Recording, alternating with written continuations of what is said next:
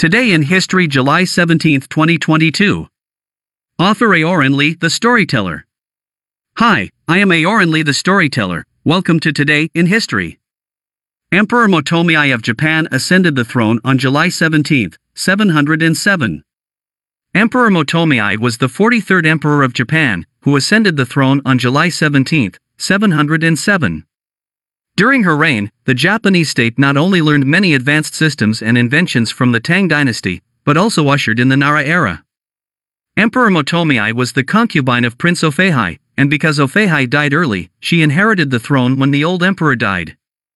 He reigned for eight years and achieved a lot of achievements. In 708, Japan began to mint a new type of currency modeled on the Tang Kaiyuan Tongbao and implemented a series of laws to promote the circulation of the new currency. Later, Emperor Motomi modeled on the Tang dynasty's Chang'an city and built the Heijokyo city, which is now Nara, Japan. In 710, Japan moved its capital to Heijokyo, kicking off the Nara era. After moving the capital to Nara, Emperor Motomi implemented a series of measures to stabilize politics, develop the economy, and prosper culture, and took the initiative to learn from the Tang dynasty.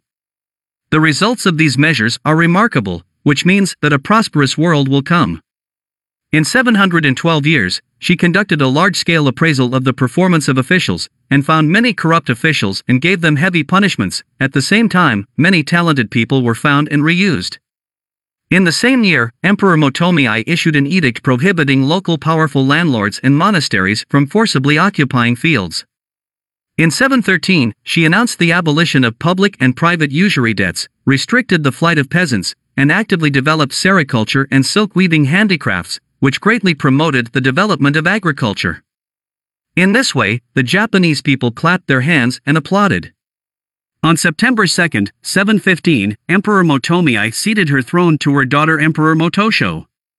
In 721, Emperor Motomi felt that her limit had arrived and that her life was imminent.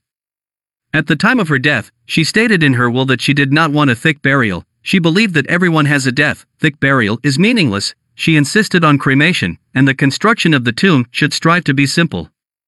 On the day of her death, civil and military officials and people must also work as usual. Judging from this edict, it is no wonder that people say that she is an enlightened emperor. That's all for today, thanks for your listening. By the way, do you want to know what happened on July 18th in the past? The new episode will be updated at midnight UTC, July 18, 2022. See you tomorrow.